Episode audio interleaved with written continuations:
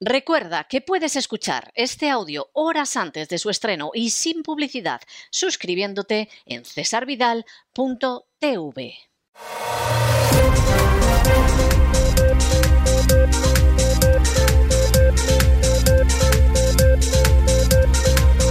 Las noticias del día. Estamos de regreso y estamos de regreso después de esa cariñosa, querida, sensible advertencia a los dominicanos. No se dejen engañar por Montoro, porque como tengan a Montoro cerca, peligra su cartera, peligra su dinero, peligra su hacienda, no vamos a decir su vida, pero desde luego su fortuna sin ningún género de dudas. En Montoro es, en términos económicos, eso que en Hollywood se llamaba veneno en taquilla. Es decir, ese actor, esa actriz, que como saliera en una película era veneno en taquilla, la película era un fracaso. Pues déjate asesorar económicamente por Montoro, que vas a ver que te cuesta la torta un pan. Bueno, piensen ustedes que, por ejemplo, en España, donde actuó de una manera bochornosa, porque el despacho que él había creado se dedicaba a asesorar a multimillonarios sobre los que caían los sicarios de Montoro directamente, bueno, pues hubo gente que aprendió la lección. Por ejemplo, Cristiano Ronaldo. Cayeron sobre él los sicarios, los esbirros de la agencia tributaria sin ninguna razón. Sin ninguna razón. ¿Dónde fue Cristiano Ronaldo? Al despacho fundado por Montoro. De pronto, los sicarios de la agencia tributaria le bajaron el dinero del que le querían despojar en varios millones. Pero Cristiano Ronaldo, que no era tonto, dijo, aquí me voy a quedar yo en España, a que me sigan robando los sicarios, los esbirros de Montoro, cada vez que se le antoja, y que yo tenga que pasar por el despacho que fundó en su día Montoro para que en vez de que me quiten X millones, pues me quiten X menos 2. Me marcho. ¿eh? Si quieren robar, que sigan robando en España. Si los españoles lo quieren consentir, que lo consientan. Pero desde luego no voy a ser yo el que me quede aquí a ver si consiguen robar. Y esta es la historia. La cosa no tiene en ese sentido más vuelta de hoja. O sea, la cosa no tiene más vuelta de hoja. Y Montoro siempre ha sido un conseguidor. Montoro, cuando ya se sabía pues, que el Partido Popular iba a ganar las elecciones y que iba a ser ministro de Hacienda, convocaba cenas con la gente del IBEX, con los grandes empresarios españoles y a las haciendas, a, esas cenas se llevaba precisamente a empleados del despacho que él había fundado, que repartían las tarjetas como diciendo, ya sabéis, vais a tener problemas con Hacienda, pero venís con nosotros, que trabajamos en el despacho que fundó el jefe, Montoro, el que va a ser ministro de Hacienda, y veréis cómo la cosa no va a ser tan dura. Por lo menos un tarrito de vaselina sí que os vamos a regalar. Ese es Montoro. Vamos, hay que ser tonto de capirote, pero tonto, tonto, muy tonto, para dejarse asesorar por un personaje como Montoro. O sea, es que no es nada seguro. Pobres dominicanos, pobre del dominicano, que le hagan caso a Montoro, que de entrada pinta un cuadro de España que es totalmente falso. No lo decimos nosotros, si es que tampoco hay que navegar mucho por Internet para que se vea. ¿eh? Claro, pueden escuchar ustedes a don Roberto Centeno y a don Lorenzo Ramírez y, cifras y datos y todo lo demás. Lo de España es un desastre. En buena medida empezado por Montoro. ¿eh? Con Montoro hay un antes y un después en el desastre económico español. Pero es que el muy sinvergüenza anda diciendo que eso va viento en popa, que metan ustedes dinero en España, que me den mi comisión, por supuesto, etcétera, etcétera. Ni caso. Ni caso hacerle caso a Montoro es como estar en la camita tranquilo y que de pronto entre el vampiro por la ventana, fla, fla, fla, fla, fla, fla, fla, fla, y ustedes le enseñen más el cuello para que pueda morderme. Vamos, queridos amigos dominicanos, ni un céntimo pongan ustedes al alcance de Montoro. Es un céntimo perdido. Y además en los más inmundos bolsillos que uno se pueda imaginar. Claro, a fin de cuentas, Montoro, pues posiblemente es una de las peores plantas que han surgido en la historia de España en las últimas décadas, no cabe la menor duda. Pocas personas han hecho tantísimo daño a los españoles como Cristóbal Montoro. Esa es la realidad.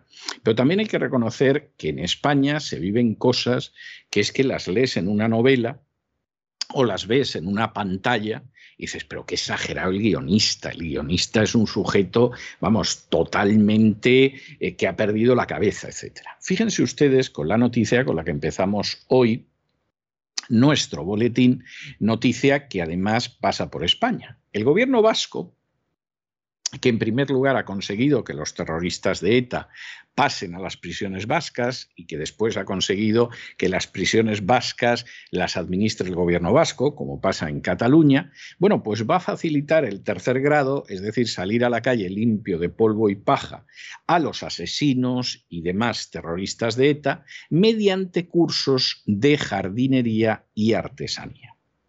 No crean ustedes que la cosa no tiene eso aquel. Es decir, tú eres un asesino de ETA o eres un terrorista de ETA y ya hemos conseguido que estés en una prisión vasca. Bueno, pues ahora vamos a conseguir que salgas a la calle. ¿Y esto cómo va a ser? Hombre, pues muy sencillo, te apuntas a un cursillo de macramé, te apuntas a un cursillo de cultivo de bonsáis, te apuntas a un cursillo sobre cómo regar las plantas y el tercer grado te lo conseguimos enseguida. O sea, tú no te preocupes y dices, no, que yo no sé si voy, no, no, no sé si voy a poder utilizar las tijeras, pues. ¿Y si no sé utilizar las tijeras y me corto un dedo? Me corto un dedo me corto un huevo. ¿eh? ¿Y entonces qué hago? ¿Eh? No, pues no te preocupes, Pachi, no te preocupes, Chomín, no te preocupes, como quiera que te llames, terrorista mío, que el curso ni lo vas a acabar. O sea, ni, ni, ni, vas a tener que aprender jardinería, ni artesanía, ni nada. Si te vamos a pasar al tercer grado y te ponemos en la calle. Y más bonito que un San Luis. Bueno, pues en un país donde sucede eso y donde hay mil víctimas de ETA en números redondos, y de las víctimas, que son muchísimas más, porque son varios millares, son familias enteras, solo uno fue a por los terroristas de ETA ¿A ustedes les sorprenda que haya un señor que se llama Montoro que vaya paseando tranquilamente por la calle? con guardaespaldas y perros, pero, pero en cualquiera de los casos les sorprende. No, no. No, porque la sociedad española lleva muchísimo, muchísimo, muchísimo tiempo experimentando un proceso de transformación en ovejas, de ovejunización, y de la misma manera que toleran esta inmundicia de que asesinos vayan a la calle porque se apuntan a un cursillo de jardinería y artesanía, pues toleraron que Montoro les robara, les arruinara, les quebrara las empresas, les dejara en la calle, etc. Es triste. ¿eh?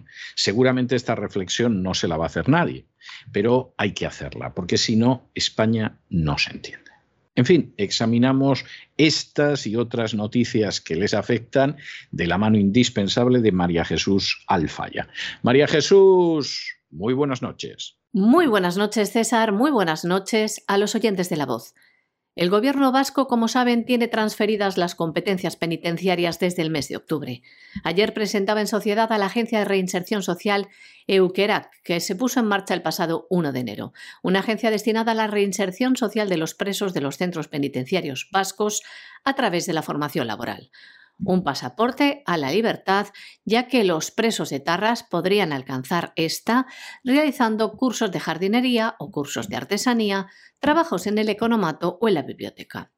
En su presentación en rueda de prensa, la consejera de Justicia del Gobierno vasco, Beatriz Artolazábal, se ha referido a la situación de los 84 presos de ETA que a fecha de 1 de enero se encontraban cumpliendo condena en Euskadi y decía que de esos 84 presos, 61 se encuentran en régimen ordinario, mientras que 14 cumplen su pena en régimen abierto y 9 están en libertad condicional.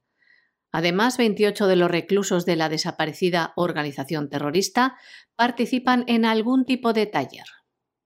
Como no, la consejera en la rueda de prensa ha vuelto a reclamar el fin de la dispersión de los presos de ETA dado que dice esta política penitenciaria no tiene razón de ser cuando han pasado 10 años del fin de la actividad terrorista de la banda. Bueno, y ya que estamos hablando de la desvergüenza, de la indecencia, de la inmoralidad de Montoro, pues fíjense en la siguiente noticia que no tiene desperdicio. Supongan ustedes que viven en España ¿eh? vamos a suponer, muchos de los oyentes viven en España, efectivamente, hay otros que viven a este lado del Atlántico, mayoritariamente, hay otros que viven en otras partes del mundo, hagan un esfuerzo ahora y piensen que viven en España. ¿eh? Y piensen, Dios no lo quiera, pero piensen que de pronto tienen un accidente de tráfico. Accidente de tráfico que puede ser grave.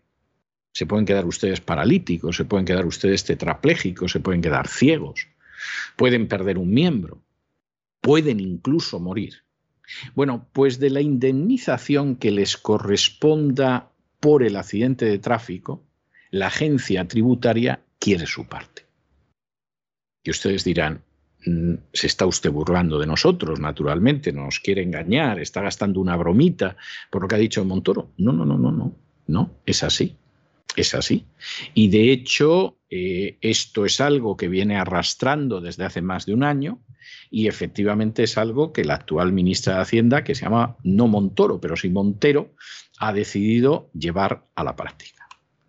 Y ustedes dirán, pero bueno, ¿cómo se puede ser tan canalla, tan criminal, tan desalmado, como para que una persona sufra un accidente de tráfico, cobre una indemnización por eso y la agencia tributaria se quiera llevar una parte. Hombre, porque tiene un ejército de buscabonus, sicarios, esbirros, a los que hay que alimentar, igual que a los perros de presa se les lanza carnaza. Y porque además el sistema español es un sistema del antiguo régimen, pero no del de Franco, ¿no? del anterior a la, Revolución Francesa, donde a la gente hay que sangrarla para mantener a las castas privilegiadas. Y entonces, ¿qué pasa en medio de esa situación? Pues muy sencillo. Usted ha tenido un accidente y se ha quedado tetrapléjico. Mala suerte, porque además la parte de la indemnización que le corresponda, nosotros nos vamos a llevar una mordida grande. Es más, cuanto mayor sea la indemnización, más le vamos a quitar. Más le vale que en el accidente de tráfico la indemnización que le den sea pequeñita. ¿eh? Porque cuanto más grande sea la indemnización, muchísimo mayor, no solo en términos proporcionales, sino absoluto, va a ser el dinero que le van a quitar los sicarios de la agencia tributaria. Esto es España. Y luego va diciendo Montoro que vayas a invertir allí. Vamos, hay que ser tonto de capirote para poner un euro o un dólar en esta España. En otra época, en otros momentos, etcétera, podría ser interesante. Pero ahora, tonto de capirote, vamos. Hay que ser. Lo diga Montoro mintiendo o Perico el de los palotes. Las víctimas de un accidente de tráfico podrían tener que tributar por la indemnización que reciban. Esta situación, que nunca antes se ha dado en España, será una realidad si sale adelante el anteproyecto de ley de medidas de eficiencia procesal, impulsado por el Ministerio de Justicia. Puede que dentro de poco las víctimas de accidente de tráfico se vean obligadas a tener que pagar impuestos por estas indemnizaciones. Se trata de un panorama, como decimos, que nunca hemos visto en este país. Este anteproyecto de ley de medidas de eficiencia procesal está siendo impulsado por el Ministerio de Justicia. Se están planteando realizar una reforma que afectará a los usuarios que logren un acuerdo amistoso con la aseguradora. Un anteproyecto de ley que se encuentra todavía en trámites, aunque ya tuvo el visto bueno del Consejo de Ministros a mediados de diciembre del año 2020. Desde la Asociación Nacional de Abogados de Víctimas de Accidente y Responsabilidad Civil afirman que el Gobierno recurre a una modificación legal en otro terreno para colar una medida de carácter recaudatorio. Han enviado cartas al Ministerio y a la Dirección General de Seguros, aunque por el momento no han obtenido respuesta de ninguna de estas instituciones. La aprobación de este anteproyecto iría en contra de la ley del baremo del año 2015, en la que se establece que la indemnización debe procurar el resarcimiento total de las víctimas tras los perjuicios sufridos. Otro de los problemas que va a ocasionar es el aumento de juicios para evitar de esta manera tener que tributar por ese dinero recibido. Bueno, nos vamos a Hispanoamérica y nos detenemos en Colombia donde va a haber un año muy interesante políticamente y donde, por supuesto, las FARC siguen dedicándose al terrorismo y al narcotráfico, por si hay gente que no se ha enterado. Recuerden ustedes que las FARC, que es un grupo narcoterrorista, en su momento había que acabar con ellas. Y el presidente, dentro de la agenda globalista, decidió ir a un referéndum donde a las FARC se le daba todo lo que querían y más. Eso sí, aceptando que dentro del paquete del referéndum estaba la agenda globalista, estaba la ideología de género, etc.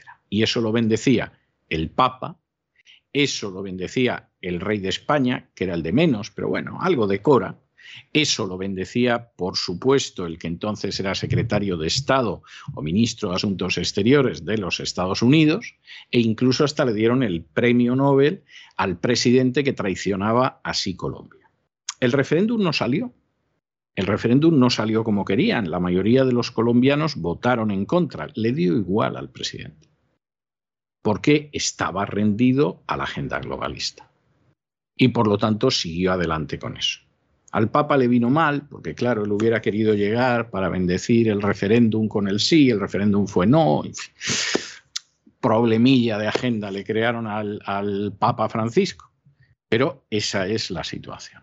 En estos momentos, Colombia tiene un presidente de centro derecha que es agenda globalista pura y dura, y enfrente tienen a un personaje de extrema izquierda que es agenda globalista pura y dura. Lo de Colombia realmente tiene un panorama este año muy inquietante. Y en medio de todo esto, y sabiendo que, en fin, no les van a hacer nada, pues los narcoterroristas de las FARC han asesinado a dos agentes de policía en Colombia y han incautado una avioneta de las FARC en Guatemala con nada más y nada menos que más de 30 millones de dólares en cocaína a bordo.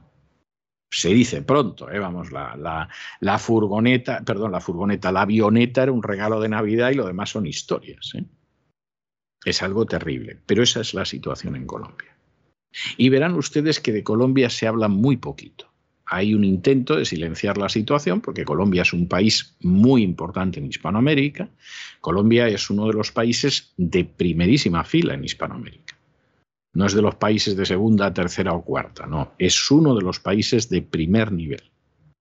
Y evidentemente, como la idea es que va a haber un lacayo de la agenda globalista en la presidencia, mejor no hablamos nada.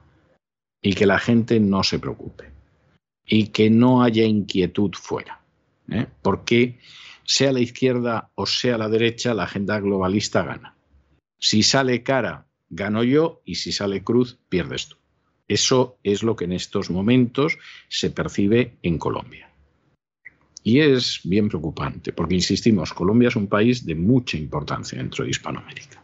Miembros del grupo terrorista colombiano FARC han asesinado a dos agentes de policía del departamento de Meta, en el centro del país. Los terroristas pertenecen al Frente Jorge Briceño, dedicado al narcotráfico y comandado por Néstor Gregorio Vera, alias Iván Mordisco, y Miguel Botache, alias Gentil Duarte. Los agentes de policía colombianos de la localidad de Lejanías habrían sido sorprendidos y atacados por la espalda por cuatro hombres con armas de fuego mientras estos agentes patrullaban las inmediaciones de un céntrico parque del municipio. Las autoridades ahora ofrecen una recompensa de hasta 100 millones de pesos colombianos, es decir, más de 22.500 euros, por información que ayude a la policía a identificar a los autores materiales y a quienes dieron la orden de cometer estos asesinatos. Hay que decir también que la Fiscalía de Colombia ha logrado interceptar en Guatemala, en una operación conjunta con las autoridades estadounidenses, una avioneta con más de 32 millones de dólares en cocaína que pertenecería a Segunda Marquetalia, una de las principales disidencias de las FARC.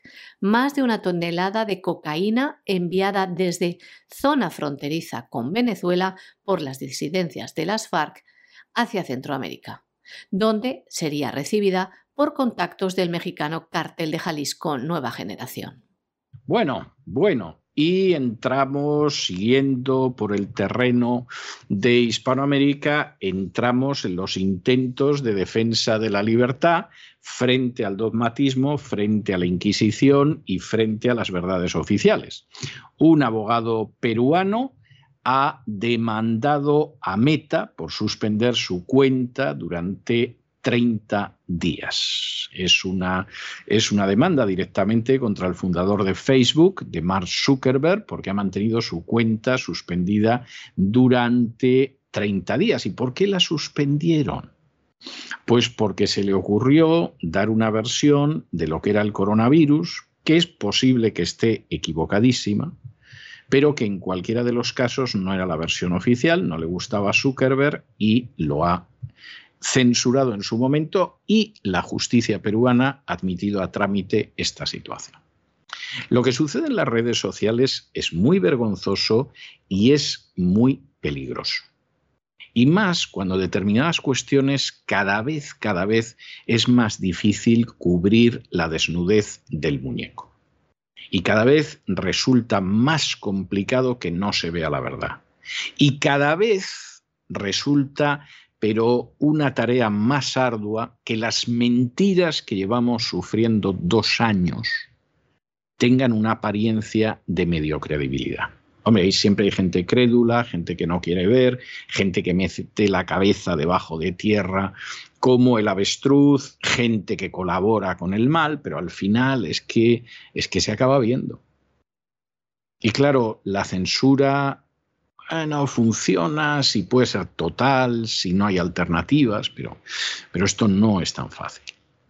Yo espero que este juicio lo pierda Zuckerberg y espero que eso pase con otros, eh, otras redes, como por ejemplo el caso de YouTube, que es vergonzoso, que se dedica a aplicar la censura más escandalosa, la censura más nazi que se pueda imaginar. Y espero que efectivamente sea así, que venga una oleada de pleitos donde acaben pagando, siquiera económicamente, el daño increíble que llevan causando desde hace mucho tiempo a la libertad de expresión y al hecho de que los ciudadanos puedan estar plenamente informados y que estando plenamente informados pues puedan hablar. plenamente informados no es un señor que dice me hago 40 veces aquí en la radio una prueba para ver si tengo COVID y he cogido el COVID, pero es fantástico, pues ya llevo tres vacunas, tres dosis de vacunas y estoy estupendo. Ah, vamos a ver, vamos a ver. ¿Tú te has vuelto tonto del COVID o te piensas que los demás nos hemos vuelto tontos? O sea, te has puesto tres veces la vacuna, hasta la de refuerzo, has pescado el COVID y eso demuestra lo maravillosas que son las vacunas. Yo, no sé, no sé, o sea, o la gente se está atontando a pasos agigantados o, realmente hay, cosas que ya se escapan a la razón, o a veces que se cobra un salario en radio, en televisión, en prensa, hombre, que está muy bien. ¿eh? Y entonces ese es un factor no desdeñable. Claro, no es para creer nada a esa persona, ha perdido toda credibilidad, pero hombre, económicamente está muy bien, ¿eh? muy, muy decoroso, muy moñoño. Una jueza peruana acaba de admitir a trámite una demanda de un abogado contra el fundador de Facebook, Mark Zuckerberg, por suspender su cuenta durante 30 días. El abogado había escrito en esta red social que el COVID-19 había sido creado en un laboratorio de China para dañar las economías del mundo. El motivo de la censura, según la política de Meta, difundir una información sin confirmar. La magistrada Lila Fuentes del Cuarto Juzgado Civil de la Corte Superior de Justicia de Piura, región del norte de Perú, citó al abogado demandante Juan Mejía y a Zuckerberg para una audiencia por teleconferencia el próximo 17 de junio a través de la plataforma Google Meet, competencia directa de Meta. Mejía, este abogado, sostiene en su demanda que su derecho a la libertad de expresión fue vulnerado cuando Facebook le dejó sin poder interactuar durante un mes en esta red social por haber infringido sus normas. Ahora reclama la antigua Facebook, ahora Meta, una indemnización de 300.000 dólares. Bueno, y ahora agárrense a esta noticia primera de internacional porque no tiene desperdicio. ¿eh? No tiene desperdicio. Los reguladores de sanidad de la Unión Europea la Unión Europea, que debe ser el territorio del mundo donde más han vacunado a la gente, donde las restricciones son más salvajes, tienes que irte a Hispanoamérica para encontrarte algo parecido. Esos reguladores admiten ahora que las vacunas de refuerzo del el coronavirus podrían afectar al sistema inmune de tal manera que el organismo no responda. Se lo vuelvo a decir porque seguramente algunos de ustedes se habrán quedado con la boca abierta como diciendo no he podido escuchar lo que acabo de escuchar. ¿Qué dicen los reguladores de la Unión Europea? Pues que si usted se pone vacunas de refuerzo frecuente contra el coronavirus, su sistema inmunológico deja de funcionar. Ah, bueno, pues esto es fantástico, porque ya sabemos que hay gente que se pone tres vacunas y coge de todas formas el coronavirus y encima me dice usted que mi sistema inmunológico se deprime y por lo tanto, en vez de defenderme contra Dios sabe qué, me puedo encontrar totalmente en pelota, que diría Cervantes, frente a la llegada de una enfermedad. Sí, señor, exactamente, esa es la cuestión. Y esto no lo dice de pronto un catedrático de medicina en Israel y que cuenta la historia, esto no te lo dicen las decenas de miles de médicos y profesionales de la sanidad que firmaron una declaración que por supuesto los medios no se hicieron eco de ella, etcétera. No, esto te lo dicen los reguladores de la Unión Europea encargados de esto. Ojo con las vacunas estas, con eh, seguir poniéndose vacunas, que su sistema inmunológico se puede quedar reducido a la nada. Bueno, ¿y esto cómo, cómo lo encajamos? con el hecho de que ya hay países de la Unión Europea donde están diciendo que el que no se ponga la tercera dosis no le va a contar las dos primeras. Y por lo tanto no le van a dar el pasaporte nazi y por lo tanto pues eh, va a tener problemas como los que no se han vacunado en absoluto. A ver qué pasa aquí. Pero ¿cómo se concilia una cosa con la otra? Pues es muy fácil. Los gobiernos están al servicio y en comandita con la Big Pharma, que quiere poner todas las eh, vacunas que sean posibles y todas las dosis que sean posibles, porque eso son decenas de miles de millones de dólares, y los gobiernos se arrodillan y los gobiernos intentan ir en esa dirección. No hay nada más que ver a Maricón, este de Francia, cómo, cómo va, y las cosas que ha llegado a decir de los que no se vacunan no hay nada más que ver lo que ha dicho Trudeau en Canadá, que se están cargando las leyes, la constitución, etcétera, pero que lo van a seguir haciendo y se queda tan fresco. Y sin embargo, pues claro, las autoridades sanitarias, los reguladores sanitarios de la Unión Europea, de pronto dicen, oye, que aquí un día esto se va a acabar destapando, que no vamos a poder ocultar los muertos, que no van a ser solo maniquíes y que no van a ser eh, solamente modelos y que no van a ser solo futbolistas y que no van a ser solo deportistas. Y entonces más vale que advirtamos, miren, que no se vacunen más.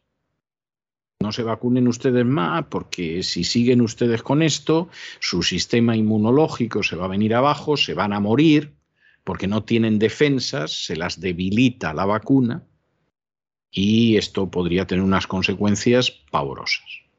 Y por un lado van los gobiernos y por otro lado los reguladores de sanidad de la Unión Europea que efectivamente se dan cuenta de lo que puede pasar y que lógicamente no quieren cargar no con el muerto, con los muchísimos muertos. Es algo verdaderamente tremendo.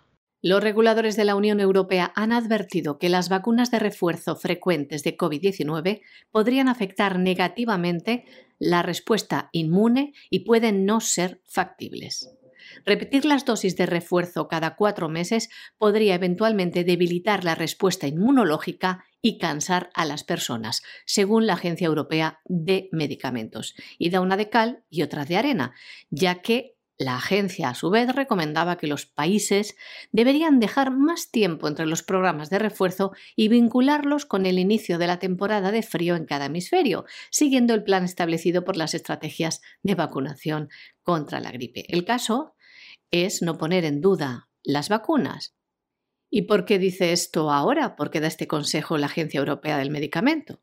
Porque algunos países están considerando la posibilidad de ofrecer a las personas una segunda inyección de refuerzo en un intento por protegerles contra las infecciones por Omicron. Pero el caso es que la mayoría de las personas, un dato que le vamos a dar también ahora en este boletín, que se infectan de Omicron, están vacunadas. También a principios de este mes, Israel se convirtió en la primera nación en comenzar a administrar un segundo refuerzo o una cuarta inyección a las personas mayores de 60 años. El Reino Unido ha dicho también que los refuerzos brindan nuevos niveles de protección y que no hay necesidad de un segundo refuerzo en este momento, pero que revisará los datos a medida que evolucionen.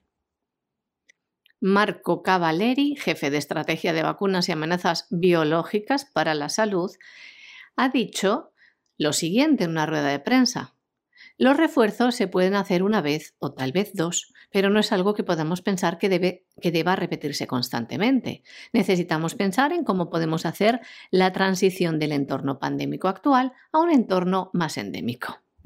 El regulador de la Unión Europea también dijo en sesión informativa que los antivirales orales e intravenosos como Paxlovid y Remdesivir mantienen su eficacia contra el Omicron. Como saben, son antivirales creados para otros virus, pero que se han visto efectivos en muchos países que curan el COVID-19. Pero ¿qué pasa? Si en España usted se contagia de COVID, le mandan a casa con paracetamol y nolotil y le dicen que vuelva si empeora o no respira bien.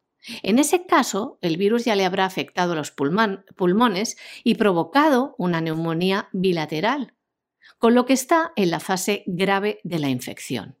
Lo grave de todo esto eh, es que desde el Ministerio de Sanidad en el año 2020, en su propia página web, reconocían la eficacia de Remdesivir para tratar a infectados graves de COVID, pero apuntaban su uso experimental. Y también dejaban pendiente el estudio para las afecciones no tan graves, para un simple contagiado por COVID. Sabiendo esto, los médicos y los hospitales públicos y privados no utilizan este antiviral para tratar a los pacientes. ¿Por qué? Pues según fuentes médicas consultadas, uno de los motivos por los que no utilizan es su alto coste. La farmacéutica que lo fabrica, Gilead, ha establecido un precio de 390 dólares por vial único inyectable para todos los países desarrollados, lo que en el tratamiento completo, que se estima en seis viales, equivale a 2.340 dólares por paciente. Y la pregunta que nos hacemos desde aquí, desde este programa, La Voz, ¿por qué los gobiernos no invierten en este antiviral que salvaría vidas? Porque se ha comprobado. Porque no se pide a la compañía que por emergencia sanitaria baje los precios. Pero como ven, la fe, ¿por qué será? ¿Por qué será? La siguen poniendo en unas vacunas que no inmunizan, ni protegen del virus, ni cortan la propagación del mismo. O que ponen la fe también. Dejan en manos de los mismos laboratorios, de las vacunas, la producción del supuesto medicamento contra el COVID que está a punto de salir al mercado, medicamentos como el de Pfizer. Y seguimos preguntándonos, ¿por qué no se utilizan los antivirales Remdesivir o Ivermectina, que han salvado incluso a infectados por COVID que habían sido desahuciados? ¿Dónde está el interés? Creo que es claro. Pues por cosas como estas, señores, la Agencia Europea del Medicamento ha dicho, atencabos, que en abril es lo más pronto que podría aprobar una nueva vacuna dirigida a una variante específica, ya que dicen el proceso de producción de las vacunas lleva entre 3 y 4 meses. Algunos de los fabricantes de vacunas más grandes del mundo también han dicho que están buscando producir vacunas que puedan apuntar a nuevas variantes. Señores, el juego continúa. La ruleta rusa continúa. Les comentábamos en la última noticia, que es una noticia terrible, que los reguladores de sanidad de la Unión Europea han dicho, ah, no se vacunen ustedes más, el sistema inmunológico se viene abajo y esto puede tener unas consecuencias terribles. Pero claro, eso lo dicen los reguladores de sanidad de la Unión Europea porque no se quieren pillar los dedos, porque saben que en un momento determinado, como aquí haya gente que se siente en el banquillo, ellos van a ir de los primeros, no los políticos.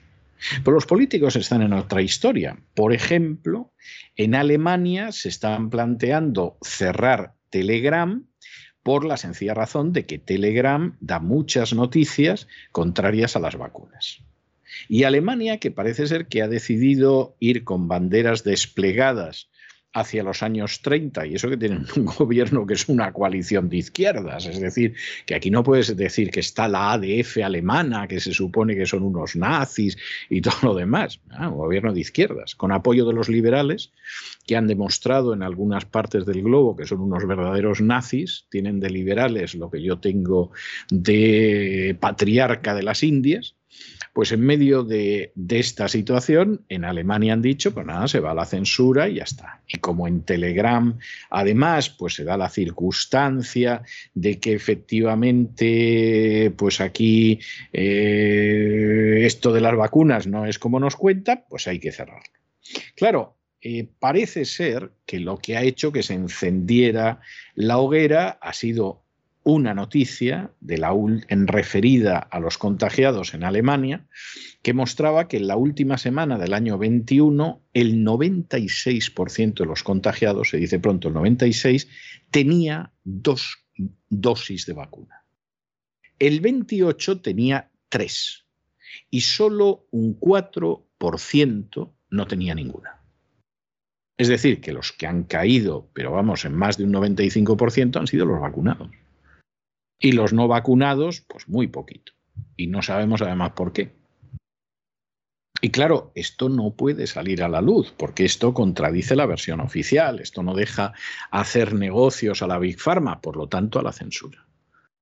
Esto en una Unión Europea que tiene un cuadro de defensa de derechos y libertades absolutamente envidiable y que ha funcionado hasta el coronavirus. Ha funcionado y además ha funcionado muy bien hasta el coronavirus. Llegó el coronavirus, los negocios de la Big Pharma y todo esto se fue a hacer gárgaras. Es, es para pensarlo, ¿eh? Las cosas como son es para pensarlo. Alemania plantea cerrar la aplicación de mensajería instantánea Telegram en el país si no, dicen, se pone coto a los bulos de los antivacunas. Lo que nosotros traduciríamos si no se silencia las informaciones contrarias a la opinión dominante, la de las grandes farmacéuticas, la de los gobiernos, la de la OMS, porque no se silencia a los médicos disidentes o no se dan a conocer informaciones y estudios contrarios a lo que quieren hacer creer a la población. A lo mejor no quieren que los ciudadanos compartan y conozcan noticias como estas, ya que después de la totalitaria imposición de las vacunas por parte del gobierno alemán, un estudio informa que el 96% de los contagiados en la última semana del año 2021 estaban vacunados por lo menos de dos vacunas. El 28% de los contagiados infectados con el COVID tenían puestas tres vacunas y solo el 4% de los infectados no tenía ninguna vacuna puesta. Son datos oficiales, no oficiosos, oficiales.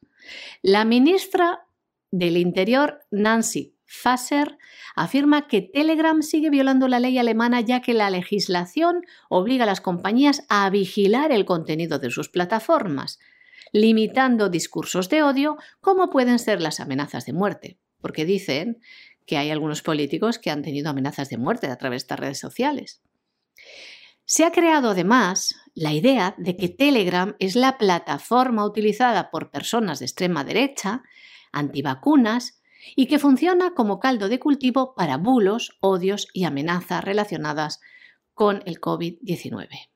La ministra del Interior alemana reconoce que un cierre sería grave y claramente sería el último recurso que utilizarían, pero también informaba que están discutiendo con sus socios de la Unión Europea cómo regular Telegram. Ya ven, la censura al acecho. Hay que decir que Telegram es una aplicación fundada en el año 2013, es la principal competencia de servicio de mensajería de WhatsApp en todo el mundo, que saben que WhatsApp es de Facebook, es de Meta y cruza los datos, los números de teléfonos de WhatsApp con los datos de Facebook, de Meta. Además, Telegram es una mensajería algo más segura que aparte de tener mensajería entre particulares, tiene canales informativos en los que medios y personas públicas pueden compartir y no públicas pueden compartir sus noticias e informaciones. Un lugar que hasta ahora no era amenazado con la censura. Y hasta aquí hemos llegado con nuestro boletín de hoy. Muchas gracias, María Jesús. Muy buenas noches. Gracias a ti, César. Muy buenas noches. Buenas noches a los oyentes de La Voz. Pero ya lo saben, no se nos vayan, no se nos vayan, porque vamos a regresar inmediatamente con Don Lorenzo Ramírez, el Despegamos, y le damos un repaso a la economía mundial. Y porque después tenemos un respiro de cultura amplio, oxigenante, enorme, que es el que tenemos todos los jueves paseando por la biblioteca de Doña Sagrario Fernández Prieto. De manera que no se vayan, que regresamos enseguida.